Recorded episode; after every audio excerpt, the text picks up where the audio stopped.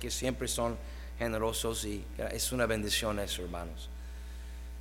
Primero de Corintios capítulo 14. Voy a hablarles en esta, en esta noche y próximamente el domingo eh, en la mañana voy a seguir con eh, ahí en el libro de San Juan, ya vamos entrando capítulo 11. Ahí vamos a hablar de un poco de Lázaro y lo que Cristo hizo ya. Pero domingo en la tarde, domingo en la noche, vamos a poner una película aquí en la iglesia. Muy extraño eso, ¿verdad? En la iglesia una película, sí, pero no es de Disney, créame. Este es un proyecto, eh, es una película evangelística. mirar cuánto amor. Algunos ya lo han visto, es antiguo pero tenemos un proyecto eh, que queremos lanzar. El hermano Pablo Torres está a cargo de eso aquí en la iglesia, pero eh, vamos a poner ese película. Dura 65 minutos, si no mal recuerdo.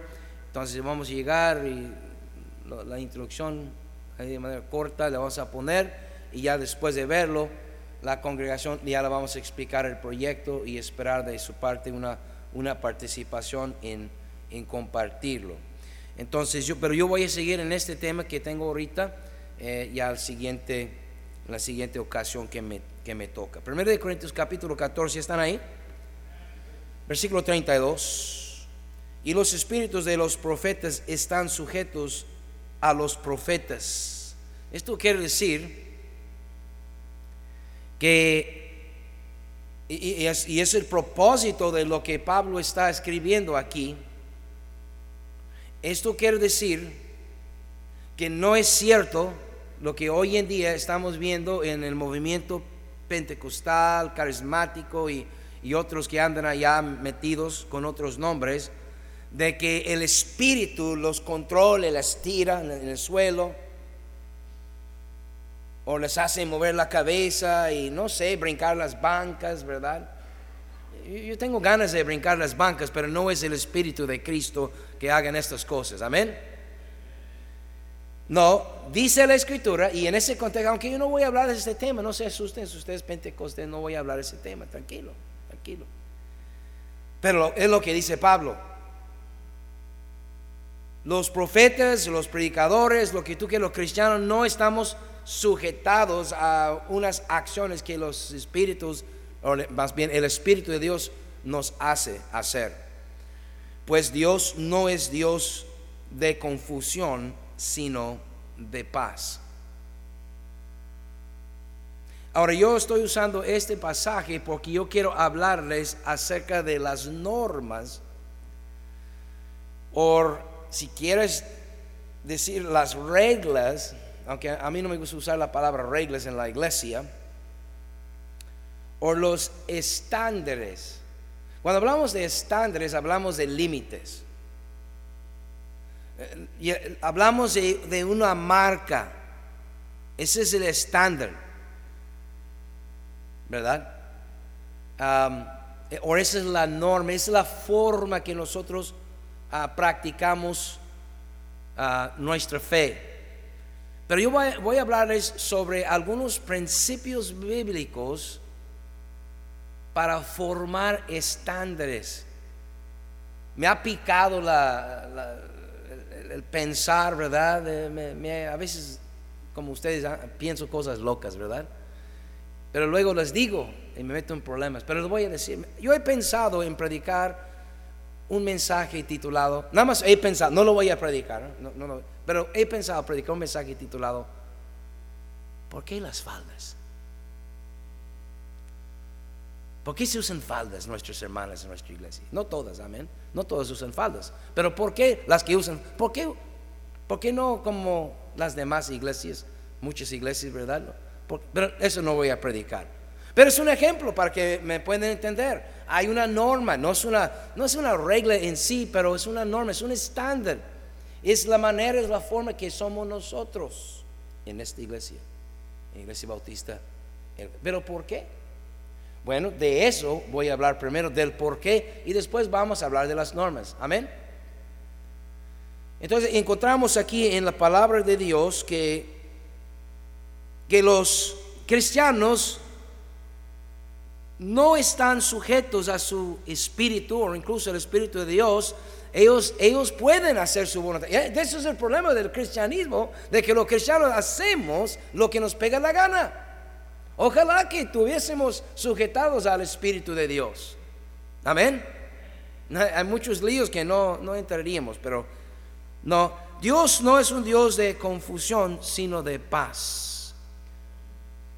Entonces Dios es un Dios de orden, versículo 40 en el mismo capítulo y Pablo exhorta al último, pero hágase todo decentemente y con orden. Oiga, si, si algunos de nosotros tenemos problemas en tener orden en la casa, y nada más el papá, mamá y un niño, o dos niños, o tres niños, y tenemos un problema así, dolor de cabeza y jalando las greñas, y porque hay un desorden en la casa por los chamaquillos, ¿verdad? O, no sé si el desorden es por los padres, en algunos casos. ¿eh? Imagínense la iglesia.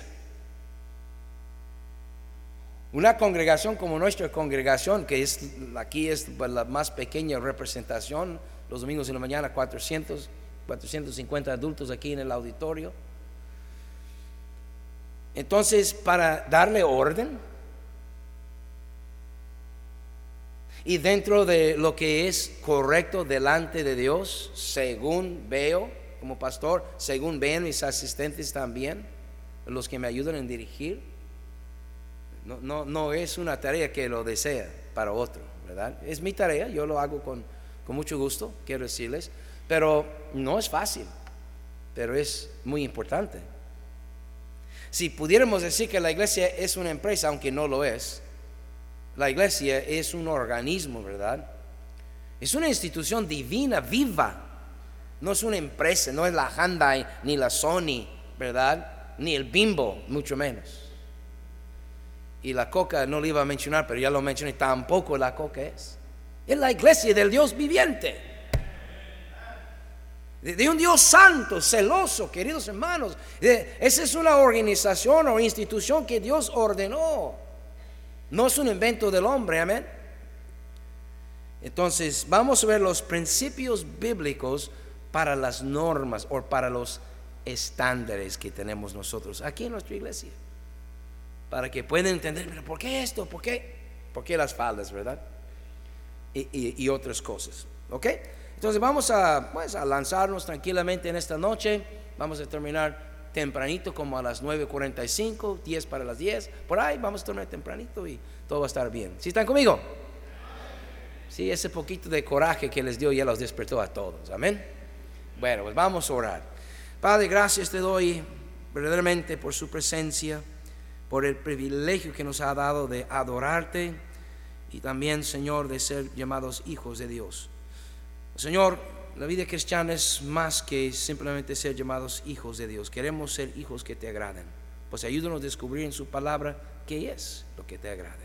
Ayúdame a mí dirigir tu pueblo para tu honra y gloria y para el beneficio de ellos en Cristo. Amén. Segundo de Corintios capítulo 12. A veces vengo, vengo un poco inquieto Ah, pero quiero decirles, no sé si se nota, espero que no se note, pero estoy demasiado relajado. Me siento muy tranquilo, así que se me ven como que va muy lento el pastor. Es que no, me falta fuerza, tengo, me siento que tengo mucha fuerza, pero me siento muy tranquilo, como para llevarlo tranquilamente el asunto. Segundo de Corintios capítulo 12, versículo 20. Pues me temo que cuando llegue no os halle tales como quiero. Pablo escribiendo a los hermanos en Corinto. Y yo sea hallado de vosotros cual no queréis. Que haya entre vosotros contiendas, envidias, iras, divisiones maledicencias, murmuraciones, soberbias, desórdenes. Y subraya la palabra desórdenes porque eso ya describe todo lo que estaba en la lista anteriormente. Esa es la iglesia, queridos hermanos. Eso no es la cancha de fútbol, de básquetbol, de voleibol, ni siquiera de front tennis. Esa es la iglesia de Dios. Eso no es Telcel. Eso no es la Coca-Cola, con todo respeto a los coqueros. Este, con todo mayor respeto, no me meten en problemas. Eso no es el gobierno soberano de Baja California. Esa es la iglesia de Dios. Y Dios es celoso, hermanos. Si usted lee la Biblia, aunque no hayas tomado un discipulado, aunque nunca has entrado al instituto, aunque no vienes a la escuela unical, si usted lee la Biblia, usted se da cuenta que Dios es un Dios santo y es un Dios celoso. Nosotros somos los que manchamos el testimonio de Dios. Dios es misericordioso y es muy misericordioso. Y aún en el Nuevo Testamento nos dice que la misericordia triunfa sobre el juicio. Tenga mucho cuidado de estar juzgando a los unos a los otros. Porque dice la palabra de Dios que con la misma medida os será medido, pues. Entonces, hay que tener cuidado. Pero ¿qué es lo que dice la Biblia? ¿Por qué y, cómo? Y, y, por qué no tenemos aquí rock and roll y baile y todo lo demás, verdad? ¿Y por qué no el pastor no viene una camiseta en shorts y todo?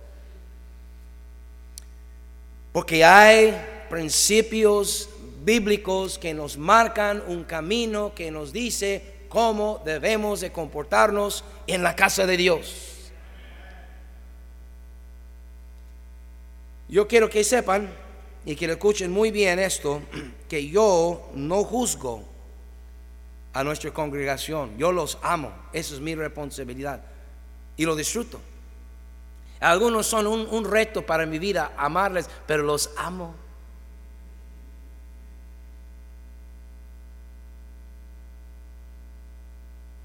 Pero hay algunas cosas que se tienen que decir. Yo no los juzgo, pero sí los debo de enseñar lo correcto. Ahora escuche esto. Sígueme, por favor. Ya, ya tranquilos. Toda persona y toda institución tiene normas. Nosotros tenemos Norma Ramírez, Norma Huerta, tenemos... No, no, no. Tienen reglas, tienen, tienen, este, estándares, tienen normas. ¿Sí están conmigo? Ay, perdón si te dejo una norma fuera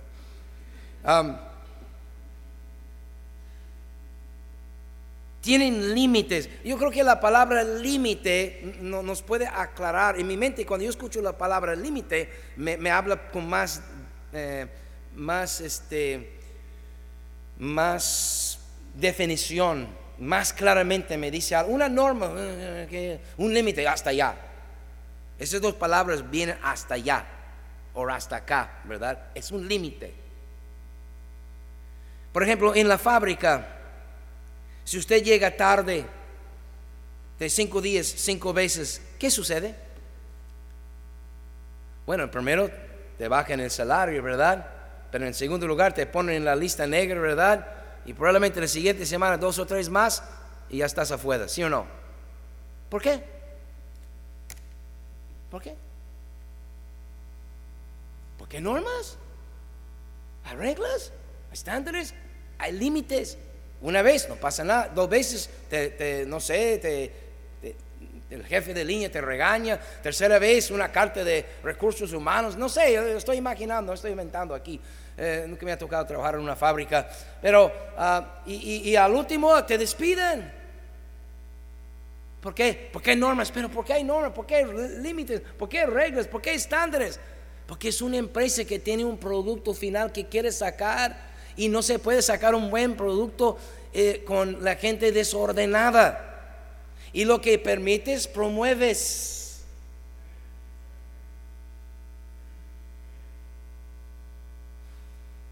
Si permiten a fulano llegar tarde, el otro lo ve y no le pasa nada, y no le pasa nada, no le pasa nada, no le pasa nada, pues también. A veces me pega las cobijas, a ustedes no. Bueno, los que usen cobijas.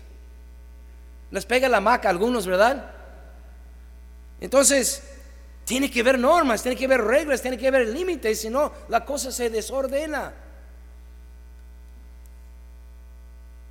En Telcel usan uniformes. ¿Usted se da cuenta? Que todas las muchachas, por su caso señores, traen el, cabello recogido. Así se dice, ¿verdad? Lo tienen arriba o lo tienen aquí. No lo tienen así. No, eso no tiene nada de malo. Tiene algo de malo que las damas tienen su cabello ahí. ¿Verdad? No, nada de malo, ¿verdad? No, así está mi esposa en esta noche, ¿verdad? Este, pero Carlos Slim, por alguna razón, ¿verdad? Quiere que sus muchachos tengan el chongo allá, ¿verdad? No sé. Pero es las normas de ellos. Usted entra en cualquier sucursal de Telcel, aquí eh, en Hermosillo, ahí en Veracruz, en Villamoncel, y es igual, ¿sí o no? Es un ejemplo. Bueno, para que me entiendan, hasta los jóvenes tienen límites, tienen estándares, tienen un hasta acá. Por ejemplo, andan ahí noviando dos jóvenes, ¿verdad? Y aunque no se digan las normas y las reglas, entre ellos entienden que hay, de, modo que si el muchacho comienza a agarrarse con otra novia y otra novia, y ya tiene tres o cuatro novias, la primera dice, no, hasta acá.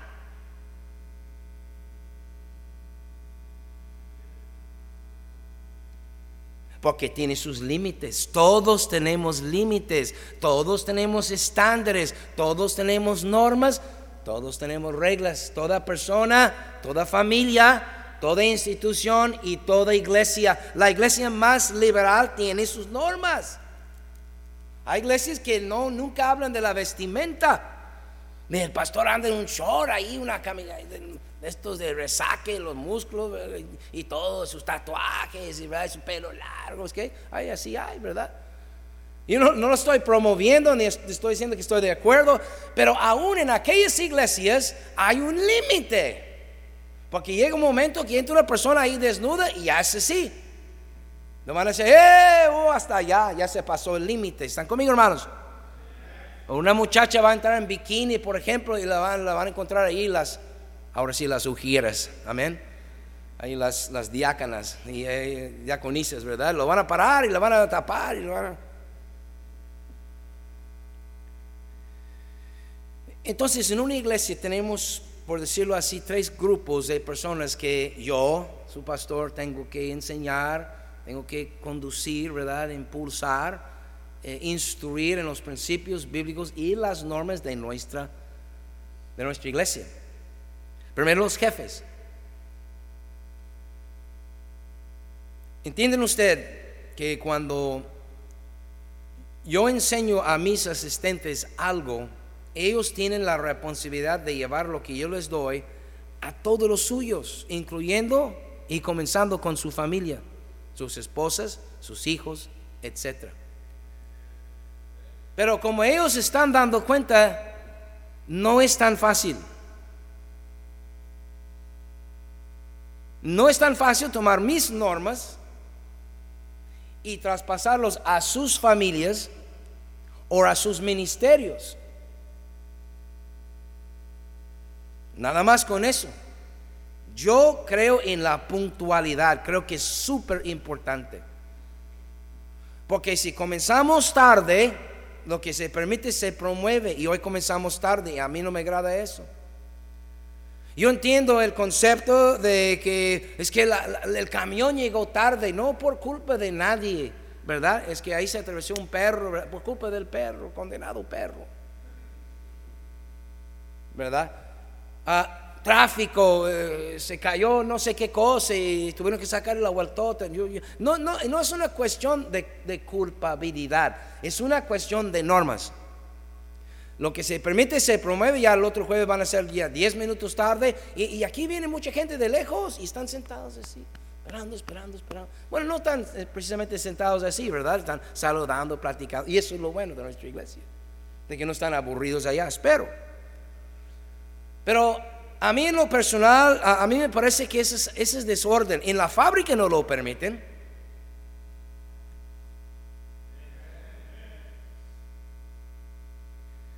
Entonces, yo les he enseñado a mis, mis asistentes. Yo llego a la oficina, la junta de mis, de, de los, mis asistentes. Tenemos una junta a las 8 de la mañana. Yo estoy ahí un minuto, dos minutos antes, tres minutos antes. Estoy sentado. Ya a las 8.1, ya a las 8.2, ya a las 8.3. Yo estoy llamando. ¿Dónde está Fulano? ¿Dónde está Mangano? No los estoy nombrando. Los amo igual si llegan a tiempo o llegan tarde. Pero es incorrecto que lleguen tarde porque me están haciendo a mí perder mi tiempo y a los demás perder nuestro tiempo. Y si es correcto, entonces hay que promoverlo y si es incorrecto, hay que señalarlo y corregirlo. Digan amén. Entonces yo enseño a ellos, ¿verdad? Y ellos tienen que ir a sus ministerios y, enseñar a todos los que están bajo su cuidado. Y son muchos. Yo nada más tengo un puño. Pero tienen a todos. Pero también tengo la congregación. Luego hay empleados en la iglesia y en los ministerios. No son así, entre comillas, específicamente líderes, pero como son empleados, dan la apariencia a los de afuera, como tienen salario, como trabajan aquí, dan la apariencia de que son líderes. No son realmente líderes, pero son empleados, ¿verdad? Pero como están aquí trabajando, ese da la idea a la gente de afuera que esos son líderes. Y luego tenemos el tercer grupo, que es la gente en general, los nuevos, los visitantes, los prospectos, los que tienen poco tiempo. ¿Están conmigo? Mi tarea es asegurar que las normas de nuestra iglesia se traspasan. No todos van a obedecer. No todos van a seguir las normas, igual en la fábrica, igual en su casa, ahí en tu casa tus hijos. No, hijo, no, hija. Y de todos modos van y hacen lo que les pega en su regalada gana, sí o no. Y nada más tienes dos. Yo tengo 500, aparte de mi familia. Por eso dice la palabra de Dios que el obispo, el pastor que no puede con su propia familia, ¿cómo va a poder con cinco familias o, o cien familias? No va a poder.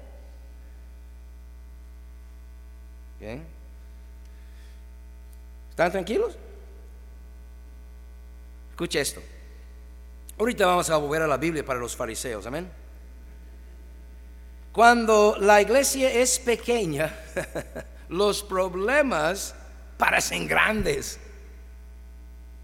Un ejemplo.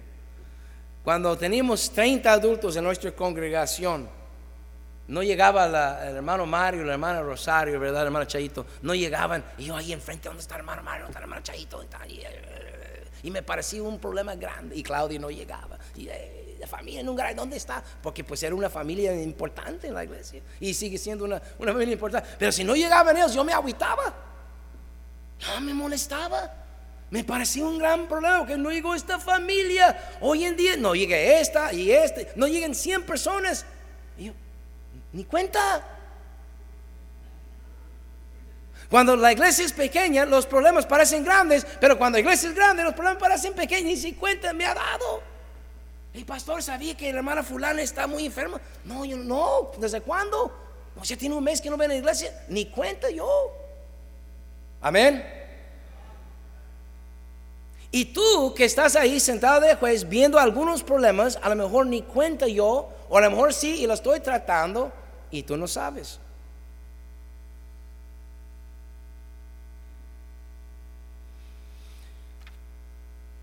Primero de Corintios capítulo 10, el primer principio bíblico. Bueno, ya un poquito larga la introducción, pero es que hay que entender, hermanos, que para que marche bien ese asunto, hay que considerar cómo, cómo funciona. Así funciona. No, no es para todos, el pastorado no es para todos. Y por eso muchas iglesias no, pueden crecer, porque pues llega al límite del pastor y, de los líderes, y eso no es para criticar ni compararnos con nadie, pero es que no se puede pues. Ok, 1 Corintios capítulo 10, versículo 31. Si pues coméis o bebéis o hacéis otra cosa, hacedlo todo para la gloria de Dios. No seáis tropiezo ni a judíos, ni a gentiles, ni a la iglesia, ni a los hermanos. Como también yo en todas las cosas agrado a todos, no procurando mi propio beneficio, sino el de muchos para que sean salvos y también para que crezcan y que se gocen de la vida cristiana. Yo deseo ver mucha gente salva, pero también quiero verlos creciendo en Cristo y gozándose de la vida que Cristo les ha dado. Yo no quiero ver un montón de cristianos amargados, enojados, aguitados, cachateados, ¿verdad? ¿verdad? No, no, no, no, que vengan con... Porque ¿qué alabanza vas a levantar a Dios ahí con tu cara de chupa limón? Ah, canten del amor de Cristo. No, no, yo los quiero ver felices, animados. Luego el, el dador alegre le agrada a Dios, ¿verdad? Y el que da con amargura, ya nomás porque otra vez el pastor nos está sacando otra vez otro billete. Como si fuera para mí o algo, ¿verdad? Bueno. El primer principio bíblico que tenemos que tomar en cuenta para establecer normas, porque las normas que nosotros vamos a establecer no son porque Carlos slim, ¿verdad? Porque nos, nos beneficie económicamente, sino porque le agrada a Dios ni siquiera porque nos beneficia numéricamente. Oh, pastor, si no fuera tan larga la predicación domingo en la mañana, vendría más gente. Yo quiero que venga más gente, pero hay que preguntar primero si esto le agrada a Dios. Cortar el servicio, le agrada a Dios que quitamos. o sea, la pregunta no es que si nos conviene, la primera pregunta es si le agrada a Dios hace todo para la gloria de Dios, no procurando mi propio beneficio. Número uno, yo represento a Cristo en todo lo que hago. Por eso, ni siquiera voy a jugar front tennis en shorts. Pastor, ¿usted está diciendo que es pecado eh, los shorts? No, yo no dije eso. Yo dije, yo no voy a jugar front tennis en shorts. Porque yo estoy pensando no en mi propio beneficio, creo que me beneficiaría ir en shorts, sería un poquito más fácil jugar y menos sudor en el verano, pero yo no estoy pensando en mi propio beneficio, estoy pensando en el beneficio de la gente que me mira y que saben que soy pastor. Y quiero que vean una diferencia en mi vida. Yo tampoco voy de manga corta. A propósito, compré ah, camisas especiales de manga larga ¿Por qué? Porque tengo algo en mi brazo que no quiero que todos vean. ¿Qué? ¿Qué te importa? Pero ahí tengo algo que yo no quiero que toda la gente vea, ¿verdad? Antes yo aquí me encontraba en cualquier momento, en cualquier día, ah, así con ah, una camisa de manga corta y, y, me veían y muchos saben que tengo tatuajes de mi vida pasada, no como cristiano, los puse hace muchos años, pero ahora los tapo porque yo quiero hacer todas las cosas para la gloria de Dios. No estoy pensando en mi propio beneficio, sí, suda uno, pero estoy pensando, oiga, y, pero ¿qué tiene, pastor? Si algunos se ven sus tatuajes, a lo mejor se acercan a Dios porque digan, mire, yo también puedo ser cristiano. Sí, eso es cierto. Yo, yo estoy de acuerdo. Yo estoy de acuerdo con, con ese pensar, es cierto en el caso de algunas personas. Hay iglesias, hay grupos. Eh, un pastor en esta mañana me habló de otro pastor, precisamente así, me mostró la foto de él con su Harley Davidson. Así andaba yo. Y me dijo, este hermano, yo, y me dijo el otro pastor, yo, yo, no, yo no lo haría como él lo está haciendo, pero él está alcanzando a esta gente, ok. Pero yo no estoy trabajando con esa gente, eso no es mi ministerio. Si yo tuviese ese ministerio, también, a lo mejor andaría yo así. Estoy pensando en la congregación y el lugar que Dios nos ha dado y yo quiero glorificar a Dios. Entonces yo no busco mi propio beneficio. La primera cosa que tenemos que pensar, hermanos, para establecer normas en nuestra iglesia es que nosotros representamos a Cristo en todo lo que hacemos. Por eso no es muy, no es, no es tan efectivo, hermana, esto estoy usando como una ilustración nada más, no para tirar piedras y señalar. No, no, no piense eso. Usted viene en su falda el domingo y vas a la casa y lo quites. Y todos sus vecinos te ven en su pantalón, su shorts apretada, etcétera, etcétera, etcétera. Modesto en la iglesia y modesto en su privada. Como los testigos de Jehová. Y van a publicar y todos bien guapos, hasta con corbata y saco en el calor, y las señoras con sus faldas, no, muy largas, pero faldas. Pero de ahí llegan a su casa y se visten con cualquier monado. Yo digo, entonces, yo represento a Cristo en todo lo que hago y en todo momento y en todo lugar donde voy. Ok, bueno. Entonces, las normas que vamos a establecer en la iglesia, los estándares que vamos a tener, tienen que tener en, cuenta este principio bíblico. ¿Están conmigo? Número dos, otro principio bíblico, Filipenses capítulo 4, por favor. Vamos a cubrir 10 principios bíblicos y cuando ya los cubrimos ya vamos a hablar un poco sobre las normas específicamente.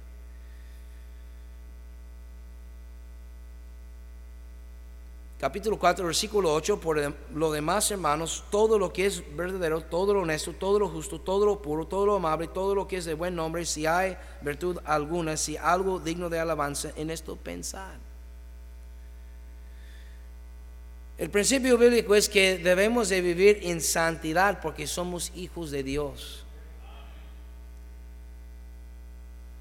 Por eso en la constitución, aunque hoy en día pues no, no ya no tiene, honestamente ya no tiene mucha aplicación. Tenemos un párrafo en nuestra constitución de la iglesia donde se pide los miembros de la iglesia que no vayan al cine. Pues ya el cine lo traemos en el teléfono. Pero es que en, en el cine, en el cine, no nomás es la película, porque uno me dijo, pero pastor, yo, yo voy a ver películas cristianas en el cine. Me acuerdo de un hermano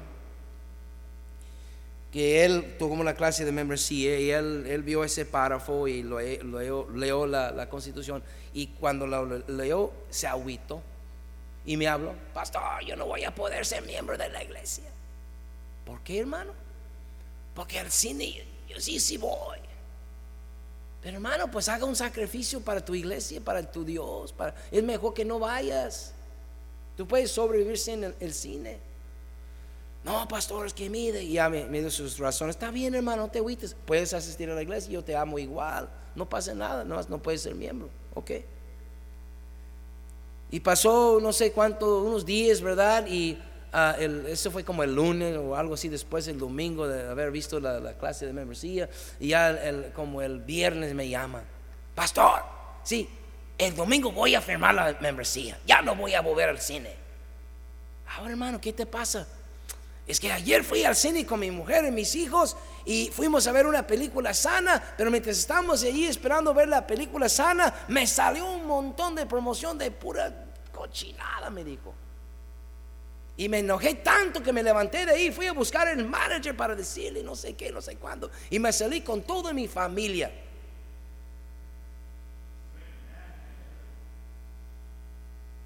Ahora, yo quiero suponer que el mundo no se está mejorando mucho desde que yo fui joven.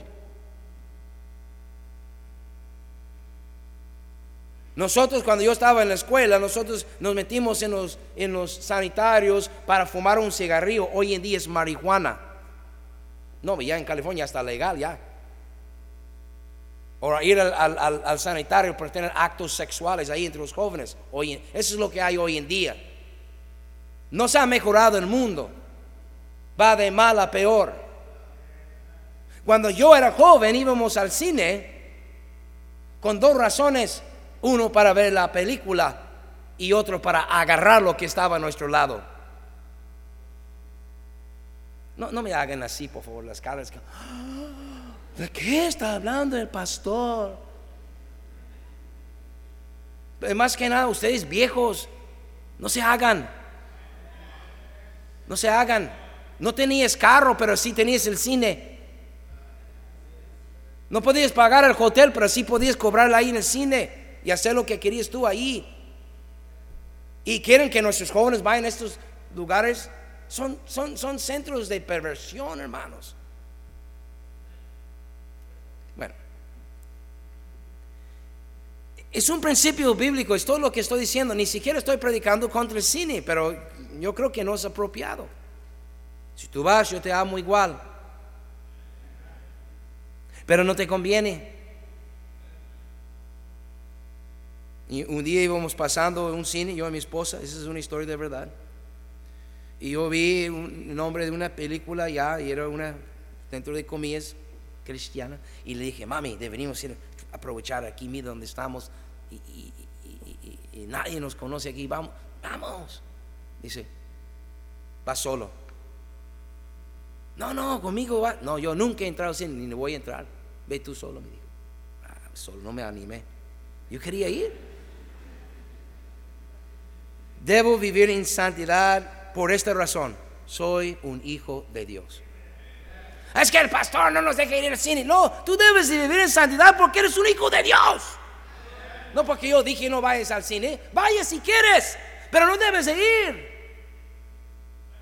Toma si quieres, pero no debes tomar. Fuma la marihuana si quieres, pero no debes fumar. Acuéstate con quien tú quieres, pero no debes hacerlo. El mundo está loco. Los jóvenes no necesitan más apoyo en lo malo, necesitan mucho apoyo en lo bueno. Yo quisiera esperar que cuando menos llegara a nuestra iglesia que viera algo diferente. Y a conocer a los cristianos diré, esta gente es diferente y todavía feliz. Pero no, ahí andan todos amargados porque el pastor ya no los va a dejar ir al cine. ¿Verdad? No, pues a nadie los dejo, pero todos se van. Pero no les conviene por ser hijos de Dios. No porque yo dije o porque la constitución dice. Es que eres un hijo de Dios. Ok. Número 3. Segundo de Corintios capítulo 6. Unos principios bíblicos para normas. Después vamos a hablar de las normas. Ahorita solo lo estoy mencionando algunas cosas como ilustración de lo que estamos viendo. Número 3, segundo de Corintios capítulo 6, versículo 14 dice, no os unáis en yugo desigual con los incrédulos.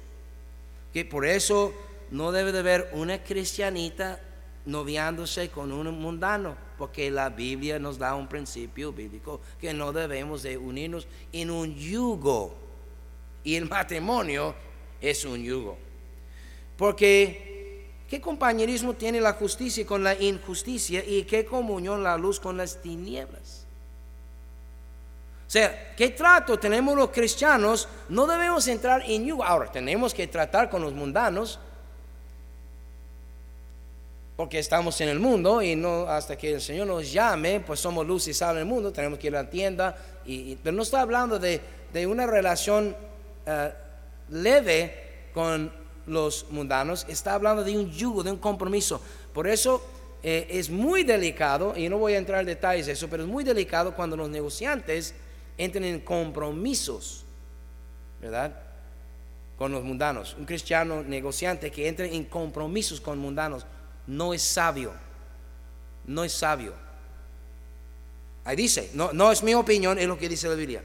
¿Qué compañerismo tiene la justicia con la injusticia? Sí, sí podemos tener compañerismo con un mundano, tu pariente, ¿verdad? A lo algunos de ustedes, hasta su pareja, ¿verdad? Pero no deberíamos entrar en yugos desiguales, es un principio bíblico. Entonces los cristianos no tenemos en común, en, en común con el mundo, somos diferentes. Y por eso es tan importante tu vida en la iglesia. La iglesia viene siendo un lugar donde cuentes nuevos amigos que sí tienen su fe y que sí tenemos los mismos, principios, que sí tenemos los mismos, los mismos rumbos, ¿verdad? Ya, ya tenemos una idea de la vida, es diferente. Antes cuando yo era sin Cristo, eh, mundano, eh, yo mi vida era todo lo opuesto de lo que hoy en día. Mis amigos fueron dando cuenta que yo ya era cristiano y no es que yo me retiré de ellos, ellos, ellos se retiraron de mí. y quiero acompañarme aquí al tal lugar no, ya no voy a estos lugares, ya tú sabes, ah, yo te creo esas cosas, vámonos. No, no voy. Pues me dejaron de invitar. Pero hay algunos que todavía van. Y por eso están infelices. Yo, yo estoy feliz. No yendo a estos lugares. Yo, yo, yo estoy feliz no viviendo mi vida mundana. Estoy feliz en Cristo. Es un principio bíblico de no tener en común con el mundo. Número 4, Romanos capítulo 13. Y pues yo creo que aquí lo vamos a... ¿A qué horas, tiene que, ¿A qué va a llegar el camión de regreso para recoger? ¿Eh? ¿Ocho y media? ¿Sí? Ah, de todos está ahí afuera. Alguien sáquele el aire de la llanta de ahí enfrente. Romanos capítulo 7, perdón, 13, ¿qué dije? 13. No me distraes, Jaime. Romanos capítulo 13, versículo 1 dice, sométese toda persona a las autoridades superiores, porque no hay autoridad sino de parte de Dios. Oiga, no hay más que de parte de Dios. E, eso te deja ahí masticando un buen rato. No, pastor, no me vayas a decir que Nieto, sí, Peña Nieto, de Dios. Ah, no quiere decir que eres cristiano. Trump. Eso sí dolió, ¿verdad? Porque no hay autoridad sino de parte de Dios y las que hay por Dios han sido establecidas quieres o no. De modo que quien se opone a la autoridad, a lo establecido por Dios, resiste. Y los que resisten acarrean condenación para sí mismos, no de parte del gobierno, de parte de Dios. Porque los magistrados no están para infundir temor al que hace el bien, sino al malo ¿Quieres pues no temer la autoridad? Haz lo bueno. Oh, como yo andaba cuando era joven. Una vez me arrestaron. La primera vez que me arrestaron tenía yo como 18 años de edad. Yo no debería contar esas historias. Pero ya, ya de salida. ¿Qué tiene? Digo de la vida, no de la iglesia. Amén. Estaba en un parque en mi carro y llegó la hora de cerrar el parque, estaba solito ahí, escuchando mi música mundano, tomando, fumando, no tomando mucho, pero... Y pasa un policía, porque la estación de policía estaba a un lado del parque. Y pasa y dice, el parque cierra en cinco minutos. Como muchos de ustedes hoy en día. Sí, claro. Y se fue. Yo me quedé cinco, diez, quince minutos. Y ya dio la vuelta el policía, me vio todavía ahí mi carro y se arrima a un lado mío y dice, hey joven, el parque está cerrado. Ah, sí, oficial, ahorita voy. No, ahorita no vas. Quédate, me dijo. Porque yo te dije que iba cerrando y ya pasó la hora. A ver, sácame su licencia de manejar, sácame la registración de su carro. A ver, enséñame el seguro de tu carro. En Nueva York era ley en ese entonces y acabo de renovar el seguro de mi carro. Pero fíjense, ustedes, dejé el comprobante ahí en mi recámara no lo traía arriba del carro. Y me dijo, bueno, te voy a tener que arrestar.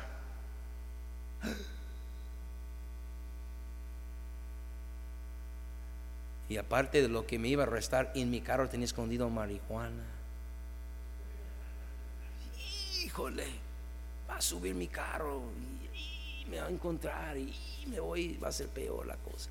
Y me dijo, te voy, te voy a dar chance porque aquí está la estación enseguida. Más salías del parque y entraba, siguiente entrada era la policía.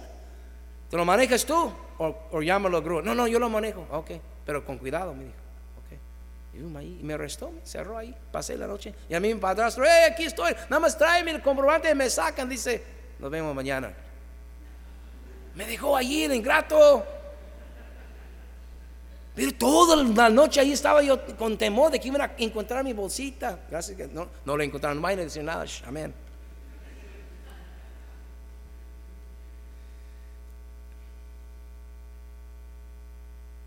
¿Quieres pues no temer la autoridad? Haz lo bueno. Ahora yo ando por donde quiera, me pasen la patrulla y me llega la patrulla, yo los saludo, yo, yo no tengo ningún temor, no tengo nada que esconder. Y tendrás alabanza de ella. Porque es, la autoridad es servidor de Dios para tu bien. Pero yo he visto, un, ese pueblo es rebelde contra la autoridad. No, pastor, ahora sí no le entra porque gobierno, no sé qué, rata, no sé qué, esto, no sé qué, el otro. usted, su problema no es con el gobierno, su problema es con Dios. Porque no en vano lleva la espada. Pues es servidor de Dios, vengador para castigar al que hace lo malo, por lo cual es necesario estarle sujetos. No solamente por razón del castigo, sino también por causa de la conciencia delante de Dios, pues. Pues por esto pagáis también los tributos. Oh, porque son servidores de Dios que atienden continuamente a esto mismo. Pagad a todo lo que debéis, al tributo, tributo, al que impuesto, impuesto, al que respeto, respeto, al que honra, honra. Hay un principio bíblico. Debo seguir la autoridad ordenada por Dios. Pero somos, digo, somos, digo, yo soy rebelde con ganas contra la autoridad. Lo, máximo que, lo que menos me gusta es que alguien me diga, tienes que hacer esto. ¿Cuántos de eso es lo que te gusta? Que te diga, tienes que hacerlo. ¿Cuántos le gustan eso? Levante la mano. ¿Te gusta que te diga, tienes que hacerlo? No, nadie le gusta eso. Y más, queremos hacerlo, pero nos dijeron, tienes que hacerlo, ya no lo vamos a hacer. Nomás porque nos dijeron que teníamos que hacerlo.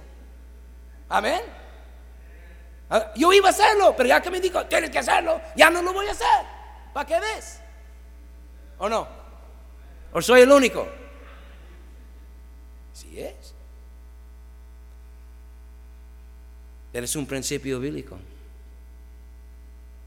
para establecer normas, límites, estándares, que haya autoridad ¿verdad? Dios establece autoridad. Oh, oh, oh, eh, eh, somos muy buenos y lo captamos muy bien cuando, cuando nos conviene. Ahí en la casa, aquí mando yo, hijo, dice el viejo. Que a mí no me gusta es que a mí no me respeten como autoridad en esta casa y yo pago la renta, yo pago la casa, yo pago la luz, yo compro la comida, que, no me hacen caso. ¿Sí? Y una pregunta, hermano, ¿y tú? ¿Tú eres un buen ejemplo de eso? ¿Tú te sujetas a Dios? ¿Y las autoridades? ¿O eres un renegón siempre? Y rebelde contra la autoridad, siempre salen con la suya. Porque yo he visto en la Biblia un versículo que dice cuál la madre está la hija. Mm. E-, esto quiere decir cuál el hijo, tal, cuál el padre tal el hijo también.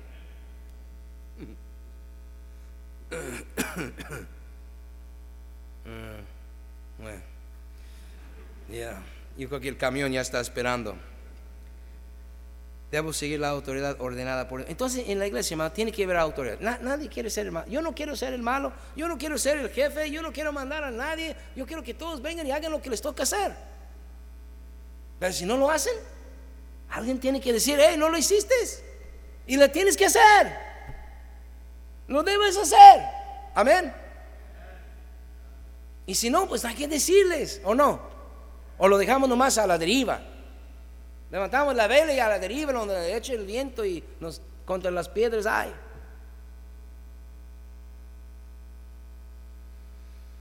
Entonces, hay autoridad. Ok, uno más y nos vamos. Proverbios capítulo 3, ese está bonito. Recuérdame a, a, volver a tocar ese tema. Es más, lo voy a marcar. Le voy a poner una nota a mí mismo. Otra vez. Proverbios capítulo 3. Y aquí vamos a terminar. Ya aquí no voy a tardar mucho. Porque ya me quitaron mucho tiempo hablando ustedes. Proverbios capítulo 3, versículo 5. Fíjate de Jehová de todo tu corazón y no te apoyes en tu propia prudencia. Reconócelo en todos tus caminos y Él enderezará tus veredas. No seas sabio en tu propia opinión. Teme a Jehová y apártate del mal, porque será medicina a tu cuerpo y refrigerio para tus huesos. Debo guiarme por la Biblia y no por mis sentimientos. Y si nosotros nos guiáramos meramente por nuestros sentimientos, ¿cuántos muertos habría? Oh, no me hagas así. Que nunca te ha pasado por la mente si tuviera una pistola. ¿Verdad? A ver con quién le pego. Son muchachos que trabajaban conmigo en la pintura y eso que eran mis amigos, según ellos. Un día planearon matarme en el trabajo. Bueno, no matarme, pero me iban a dar un tablazo allá, ¿verdad? Tiene un barrote dos por cuatro, nada más estaba esperando que, que pasara yo en talas, que ya lo planearon, ya tenían el, barrote y me iban a dar en la cabeza. Tienen dos hermanos en la carne y según, uno de ellos según era hermano en Cristo, yo no era cristiano. Yo los traía en salsa y mórele y vámonos y muévele y pégale y así era yo duro para el trabajo. Y ese día estaba yo pintando en un cuarto sprayando ahí las paredes de la casa donde estábamos trabajando. Tienen como 50 casas que estamos pintando, todo un fraccionamiento. Se me tapó la pistola y lo limpié y, otra vez tapó y lo limpié y otra vez se tapó. Y me enojé, aventé la pistola con todo y todo y se pasó la pared salió en la otra recámara ahí y me fui y lo dejé ahí. Entonces como no llegué al siguiente nivel donde ellos estaban esperando, comencé a gritar, ¡eh, Tony, eh, fulano! Y recoge todo, ya nos vamos. Me enojé mucho y nos fuimos temprano ese día. Qué bueno, porque me iban a matar. O sea, hermano, no, no podemos llevarnos por las emociones. Tenemos que llegar a la palabra de Dios. ¿Qué dice la Biblia? Oh, yo no sé, pero yo siento. Pero ¿qué dice? Yo sé que tú yo también siento. Pero ¿qué dice la Biblia? Oiga, si tienes algo contra tu hermano, ¿qué dice la Biblia? Ve y platícale a todos los hermanos, a ver qué opinan. No, dice, ve con tu hermano. Y estando tú y él o ella a solos, entonces trate el asunto allí.